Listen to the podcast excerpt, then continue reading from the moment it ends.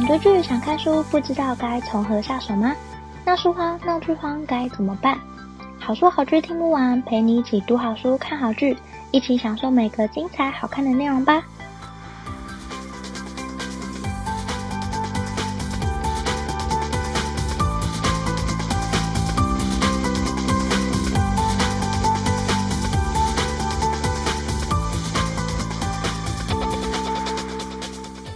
好书好剧听不完，陪你一起读好书、看好剧。大家好，我是 Jenny。今天要跟大家聊的书非常好看，是我个人非常非常欣赏的一位记者。这本书呢，也有获得很多很多的大奖，更是去年年度的畅销书。它不是什么心灵励志或是商管企业的书籍，可是可以在市场上脱颖而出，完全就是因为它实至名归。这本书就是刘致昕的《真相制造》。那么今天很特别的是，除了我之外，我也邀请到我的好友提姆一起来跟我聊聊这本书。这是我第一次和别人聊书，所以我有点紧张。也欢迎提姆，Hello，Hello，Hello，大家好，我是提姆。然后我现在在出版业工作。然后我们今天要聊的这个《真相制造》这本书呢，不是我参与编辑的书，但是这本书因为很有深度，然后又写得很有趣。所以他在去年出版的时候，就马上买买下来看完。他虽然是人文书嘛，然后也是有提到很多，呃，比如说历史现状啊，然后以及一些欧洲的，呃，比利时啊、法国、德国他们，呃，可能选举的一些状况，可是完全都完全都不会觉得阅读上很很困难这样子。对，然后可能就是因为这本书的作者。的身份嘛，你刚刚提到说志兴他是一个呃报道者的记者，然后现在应该是报道者的副总编辑，那他就是他就是可以讲很复杂、很或者是很有深度的议题，然后用很流畅、节奏非常的轻快的文笔来写，这样。对。我想先问你，你刚刚是不是叫他志兴？很熟吗？没有，不熟啊，不熟。我会觉得很亲近，是因为这本书啊，它其实春山出版那时候行销还蛮弄蛮认真的嘛。然后其实这本书有一点点，我自己觉得好像他们出版的时候有一点点嗯撞，有一点碰到碰到蛮大的问题啊。当然就是疫情啊，它从去年六月出版，然后再就是就是疫情的高峰嘛，所以他们一连串的宣宣传活动都要在线上进行。然后那时只有听过一场。哎，实际听是赞到不行吗？哦，对啊，因为就是志兴他他口条也很好嘛，然后其实他有为了这本书开了一个，他本来就有在负责报道者的 podcast 的制作，然后也是主持人，然后他又为了这本书开了一个新的 podcast 节目，也叫真相制造吗？对，好听吗？你有听吗？没有。好，那我没有很熟他这个真相制造 podcast，不过我听比较多的是他他上其他节目聊，比如说他说百灵果啊，他有上百灵果聊这本书这本书，然后还有上那个小树哥的感官一条通。嗯嗯嗯嗯，你根本一直昵称他？真的，你从头到尾在昵称这个人。你是认识他？不要很客气吗？不然你觉得应该要讲志新老师？志新老师。呃，哎，那你刚刚你，那你简介一下这本书的介绍好了。这本书它有一个很长的副标题，我念一下：从圣战士妈妈、集权政府、网军教练、境外势力、打假部队、内容农场主人到政府小编，这是一整个副标题哦。不过，不过我自己看完，觉得这本书的主题呢，其实可以粗略的分成两个层次，就是。一般的，比如说现在现在很常，一般人可能会遇到的假新闻，然后还有就是比假新闻更严重一点的议题，就是资讯战。他书里面就是会，他有提到，比如说俄罗斯他怎么样去操纵一些欧洲地方的选举，然后以及跟我们很相关的就是中国的媒体，它是或者是所谓的网军，它是怎么渗透到我们台湾人的。使用社交媒体的日常，这样。我也觉得这本书它就是一个在讲嗯假新闻问题的书籍，但他把这个问题呃清楚的写到这件事发生在我们各个人的身上，就是它也影响到了整个世界的运作。它除了影响到我们的日常之外，甚至可以扰乱整个国家政治经济，还可以让人就是愿意放声投入战争。我觉得这件事是我没有想到假新闻的力量这么强大，哎，我以前都不知道。嗯嗯嗯，对。那我想先问问题目，读完这本书的感想。我都是觉得这本书的主题其实是很新的啊，它就是跟我们的、跟我们自己的日常生活也是非常切身相关的。虽然我们可能不一定对政治都那么的投入，可是我们平常抛在那么多时间在网络上，就一定真的会遇到这本书在探讨的问题。然后，其实我为了就是这一次的 podcast 录音啊，我我又翻过一遍。然后，其实我觉得我自己觉得读到最激动的地方，其实就是那个作者一开始写二零一八年公投对他的冲击嘛。然后我其实就是很有感这样子，因为我自己在社交媒体上的同温层，其实偶尔又会再提起当年那个就是公投结果，到对他们就是。到现在都还是偶尔想到都会觉得很伤心，这样。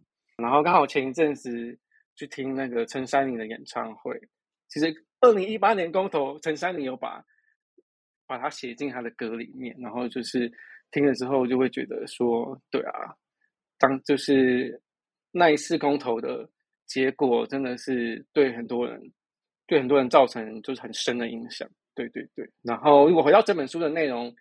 再挑出来看的话，会真的觉得这本书的内容很严谨，然后可是它的文笔又非常的流畅好读，然后站在一个呃，因为本身在出版业工作，真的会觉得这本书就是台湾非虚构写作目前的一个指标读物，这样子不得不推荐。你把它捧得好高，Oh my God，天哪！对啊，因为作者会听吧？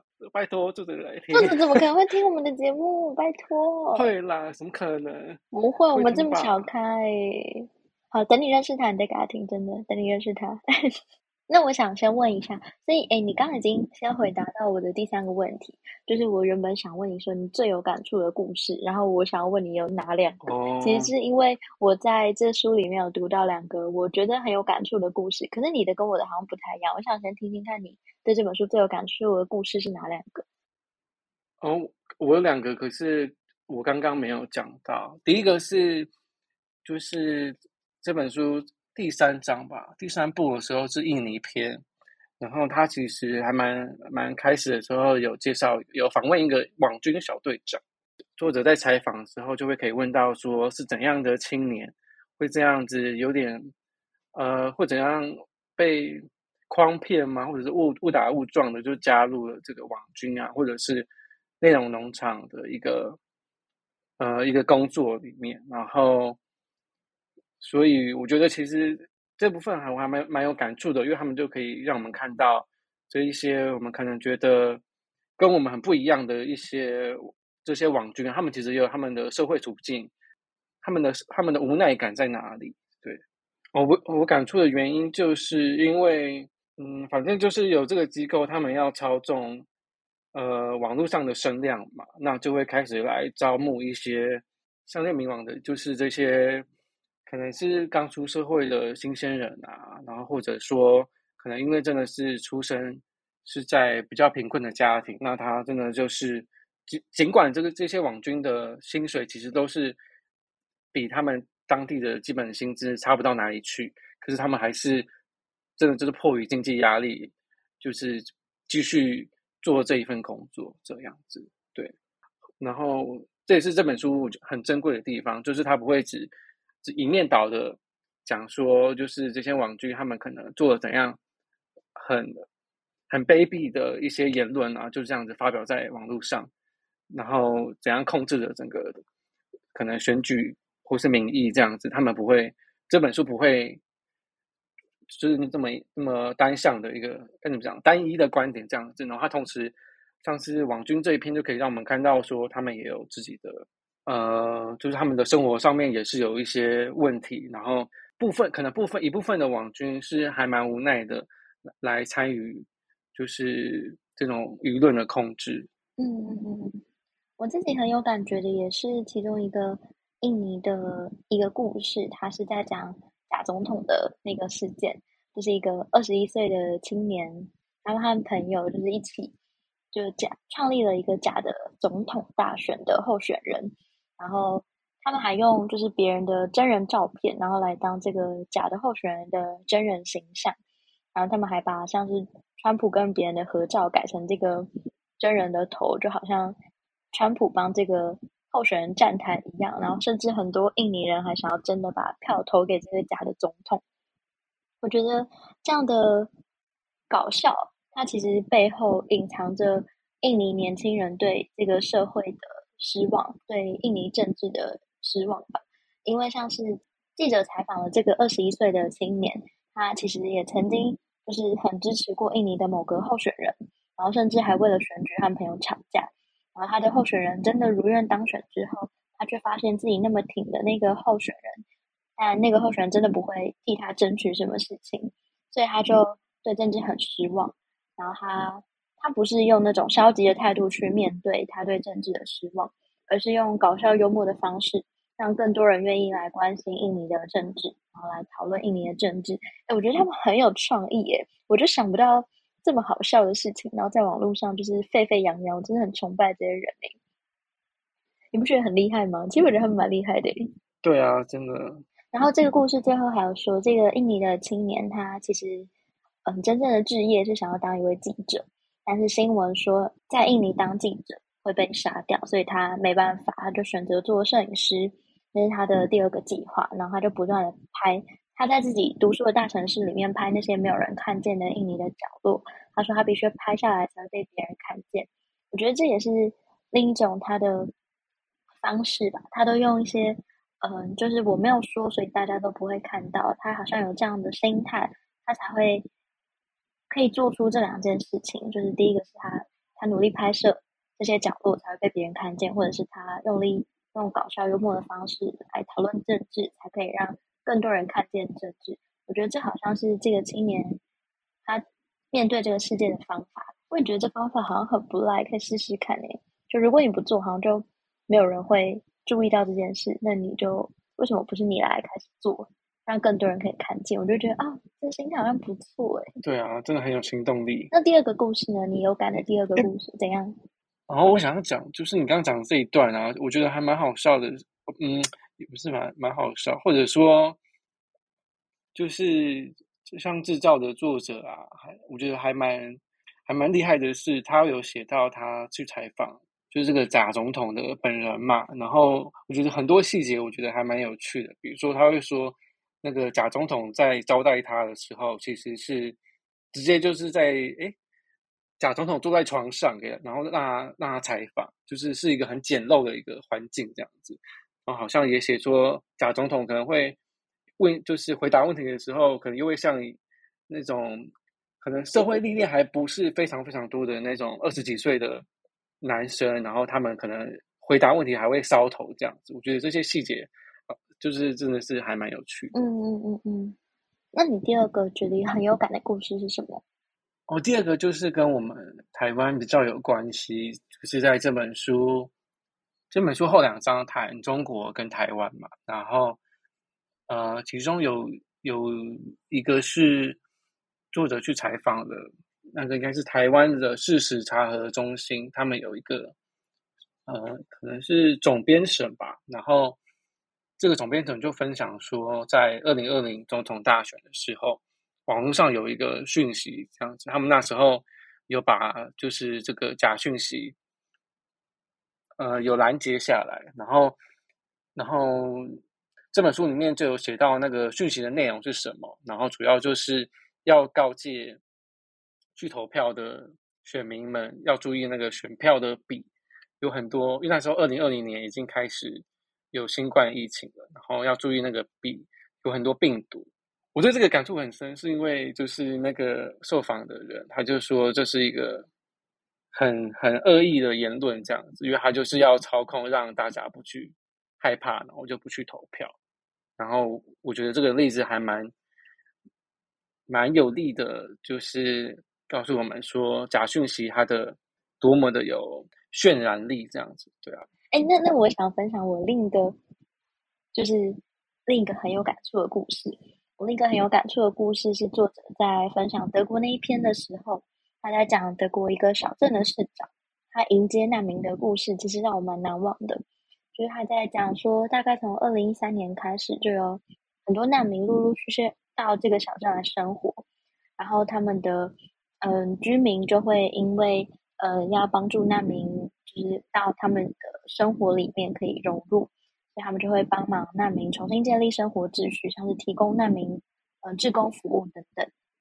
那可是这些问题就是一直到后来，因为他们一开始是把难民集中在某个地方，像是集中管理的方式。但后来因为就是某个区域的难民不小心就是不会使用烤箱，然后就把这个烤箱弄坏了，发生了火灾，他们才开始正视到哦，原来这样集中管理好像是不行的。因为这些人，他们来自不同的地区，他们语言其实不同，但却被挤在某个共同的环境里面，很容易起争执，所以他们才开始重视呃难民的分配的问题。啊，就有一些嗯、居民还自发性的想出一套方法，他们就先盘点镇上的空房，然后让难民跟志工进行配对，就一间公寓接待一个难民，然后强迫这些新移民要跟这些德国的住户互动。这样不但可以降低德国呃人民的那个居住的环境心理压力，也可以让难民快速进入德国社会。但后来难民越来越多嘛，因为战争的关系，也不断的攀升。他们遇到的新的挑战就是，他们可能一年就有好几好几百万的难民涌入德国，然后德国的民众一开始是从欢迎的心态，到后来变成恐惧。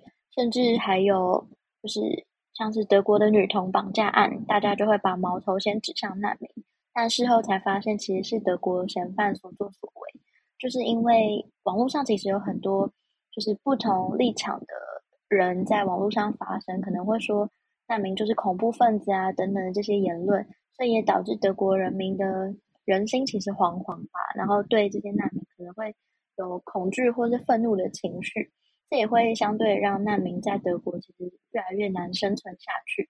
那这个市长在这个位置上，他其实也有很多的难处。他了解网络上有很多的风向在操弄那些舆论，可是他还是必须要坚定的执行他的政策，像是帮助难民融入社会。所以他做了很多跨部门的沟通，也利用了很多政府的力量，然后和民间协助一起帮助难民安置。他也因此推行了很多很多别人可能不喜欢的政策，像是因应人口老化，他们可能要裁减公务员或者是关闭学校等等。他推了很多不受欢迎的政策，但是为了难民却做了非常非常多的投入。他说自己只是想要在一些小小的事情上做改变，让他每天照镜子的时候都可以认同自己。然后他最后也在声明表示。他不能只谈论那些用仇恨言论摧毁国家的人，而不选择奋战。要解决社会失序，必须要展现勇气和坚持信念。我其实是被这个市长的言论所感动，因为我觉得其实政治人物吧，我觉得在台湾的环境可能会，你听到政治人物好像就是帮他贴一个标签，像是政客，或者是他就是嗯，在他的位置但没有认真做事等等。很多时候，我们对政治人物可能都会有一点失望，或者是觉得哦，他好像就只会讲话。可是其实还是有，就真正在他的位置上是非常努力守护某一个地区的这样的人，在政治上面努力。所以我也被这个德国的市长的例子觉得看完蛮感动的。而且这本书其实有好几个故事，看完都会让我觉得内心有一点点。感动，可是你又说不上，你又哭出来，就是那么那么的夸张。但就是你会因为一些小故事而觉得，好像被这些人在努力的样子，然后内心会有一点点波澜。哎、欸，这个我也我也很有印象，而且这个是有他有受到，他真的有被攻击过，对不对？然后就是脖子有，他脖子有伤，对对对。反正距离他的那个动脉只有几公分，很可怕。啊，那那我想问，就是。因为这本书主要的议题在讨论假新闻嘛，那我也觉得假新闻它其实就是离我们的生活其实很近，就是我们都一定都看过这些资讯。那你有被影响的时候吗？或者是你周围有人被影响过吗？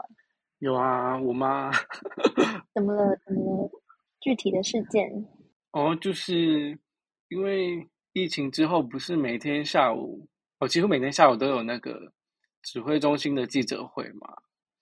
然后一开始的时候，我妈不知道为什么，哦，一开始我觉得其实大部分的人都会很关心当天到底有到底那个确诊数字是多少。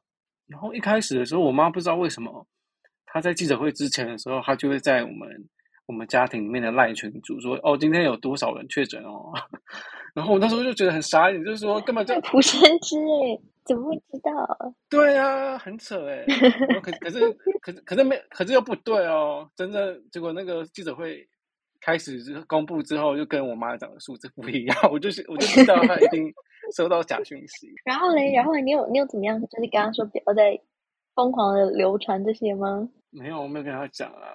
反正就是跟那个记者会不一样，他就知道就不要再传了。后来就，所以你妈后来就停止这个行为。对哦，哎，我自己也有一个超级丢脸的，就是事件，真的很丢脸，而且我没告诉过任何人，很丢脸。就是我曾经发生过一件事情，我真的觉得我现在很想自杀。你知道前一阵子不是有出《侏罗纪世界》吗？电影。哦，对啊。然后网络上就有人说什么恐龙是真的，什么八八八，什么动保员还有出来抗议，什么八八八，还有导演跟恐龙的合照，然后底下网友都在留言说什么恐龙养在什么岛，然后拍完安乐死，什么逼真到不行，什么就是讲一大堆这些。然后那时候，因为我其实都不知道这一切，是有一次某一次我在跟男男友一起。看电视的时候，然后就看到《侏罗纪世界》的电影预告片，他就突然跟我说：“诶，你知道恐龙是真的存在吗？”然后我就想说：“怎么可能？怎么可能？”然后我就一直问说：“什么恐龙？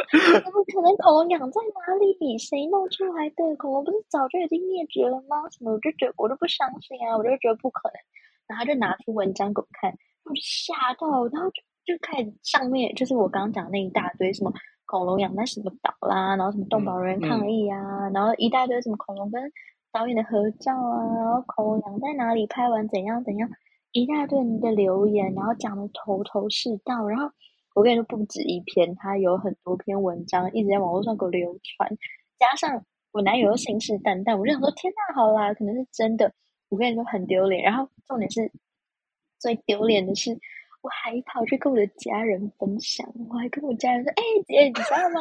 你知道你知道恐龙是真的吗？”哎，我是真的相信，我后来就真的相信到，我就跟我姐说：“哎、欸，你知道恐龙是真的吗？”然后姐就大笑，就说：“怎么可能？”然后她一开始也不相信，然后后来就跟我讲头头是道，她就说：“真的假的？”然后她就问我说：“哎、欸，那恐龙放饭时间 吃什么？”我怎么知道？哎，恐龙拍电影的时候，他说恐龙怎么走位什么的，什么 action 什么的，什么 cut 什么的，恐龙怎么知道？那我说天哪，我不知道哎。但我那时候一开始真的很相信，我还在那边散布假讯息。就后来，总之后来我男友就跟我说那是假的，然后我就哎很很生气，我觉得我自己很丢脸哎，我觉得很丢脸，真的。而且他他不是第一秒就跟我说那是假的，他隔很久，可能有一个月，我觉得那边傻傻相信一个月，超白痴的，真的很丢脸。哎，我想那那个讯息可以说是在哪里看到的吗？你就上网去查《侏罗纪世界》空格恐龙，就会有一大堆啊，很多啦。这是网站哦，不是社社群软体上面，就是 PTT，还有一些真实的网站，哦、真的都会有写。可是事后。就是事后，就是会有人说什么那是假的，然后写说什么那是电影宣传，叭叭叭怎样怎样。可是电哎，电影宣传做到这么多，我也是很崇拜那些电影宣传的行销人员，真的很厉害呢。那那我问你，就是在像就是像现在这样假讯息满天飞的情况下，你觉得如何杜绝假新闻？你会怎么做？你有什么方法吗？嗯，真相制造书里面就讲说。你先要回到根本啊，就是最好的回应方式，我们还是要从建立媒体素养做起嘛。然后，然后人民可能就是要对一些腐败的政治人物啊，要越来越该怎么讲，就是不让这些贪腐的政治人物执政。那你自己有什么方法吗？好，也是书里面讲的方法，就是我们可以追踪那种专门在辟谣的。专门在澄清的一些粉丝专业啊，或者是网站，如果我们在网网络上看到一些可疑的讯息的时候，其实就是要看，要去厘清说这个到底是是谁写的。我觉得这个还蛮重要的。有些如果是一些匿名的人在写文章，或者说是有一些可能很奇怪的来源，那就是要要自己要过滤掉。嗯嗯，我也觉得这个是一个很重要的方法，就是努力筛选你阅读的资讯。或者是你吸收的管道，我也觉得这是一个杜绝假新闻比较好的方式。但我自己也是白痴到误入歧途，但我还是就是后来就是谨慎筛选阅读的每个东西，因为我觉得在那边散布假假讯息的自己也是很白痴。我到现在还是很后悔，我曾经大肆宣传告诉我姐什么的，我觉得很丢脸。那最后，我想请题目来总结你推荐这本书的原因。哦，好。当然，就是这本书，它这个作者真的是非常有、非常的有企图心。然后，我们其实可以从他每一个各章就可以看到。然后，他他虽然是写资讯战，可是他其实跟我们真的可以说，他跟一般的，他跟那国外的国际级的战地记者没有两样。他就是从全球的视野来带我们看，就是。假新闻啊，资讯战，它是怎么发生的，或是怎么制造的？然后，哦，然后我有我有查到说，作者他其实是从比利时为起点，然后他踏遍了他走过的德国、法国、印尼等等，一共有八个国家。他从二零一六一六年就开始这一个研究的过程。然后，在第二个原因呢，就是。我觉得这本书它可以让你看到，就是就是正面跟反面的多重观点。然后我们可以看到说，就是原来制造谣言的人啊，跟那种澄清谣言的人，他们因为他们的立场不同，然后所以他们对一些事情的看法就会完全的不一样。就是制造谣言的人可能反而会认为说。另外一方才是真正在制造谣言，就是很很多这种很奇妙的一些一些呃人性的层面，对。然后在第三个，我觉得这本书很重要要看的原因，就是因为它的议题很新，然后也可以呃也是我跟我们非常的切身，我们每天都会接触各种各样的社群媒体，那我们。而且很多人现在接收新闻的管道，其实不是，当然就不是不是电视新闻的嘛，那甚至更不是一些网络的一些新闻的入口网站，而是一些也是 Face Facebook 啊、Twitter 啊这些软体，所以就是跟我们真的是非常的切身。然后作者他在那个 Okapi 的专访里面，他有说假新闻其实是很像是病毒，然后它可以。让我们发觉说，我们的社会也好，或者是我们自己，在面对这种病毒的时候啊，我们到底有没有防疫的能力？我们可不可以辨识讯息的真假？那我们自己的社会又还欠缺了什么来来让我们杜绝这些假讯息？以上就是推荐这些这本书的原因。非常感谢题目总结的非常优秀。啊，那最后我节目会有一个单元，就是来问大家一个问题。那我今天要来问大家的问题，就是如何培养自己的媒体识读能力。那题目你有什么方法吗？我有看到有一个受访者，对那个受访者蛮有趣的，他是北马其顿的一个网军教练，然后他其实就是真相制造的作者，就有访问他，问他说有没有建议我们要怎么辨别假讯息。那他其实说，其实有提醒我们说，我们在面对这些各式各样讯息的时候，要小心的，就是没有没有没有非黑即白的观点，就一定都是会会有资讯会有很多很多的层次，所以我们要小心，就是那些煽动的言论，就是一定会让我们选边站，那我们就是要自己要提防这样。好，今天非常感谢铁母来到我们这里的节目，跟我一起介绍《真相制造》。其实我觉得这本书非常非常的好看，它也是很精彩的报道文学，讲讲假新闻这个议题在全世界各地造成的问题。那这本书，因为我觉得内容蛮深的，然后可以跟题目这样子的，就是在文学界一直有在持续阅读的朋友聊，其实我觉得很过瘾。好，感谢今天题目来到节目跟我一起玩，非常谢谢你，欢迎你下次再来。好，拜拜。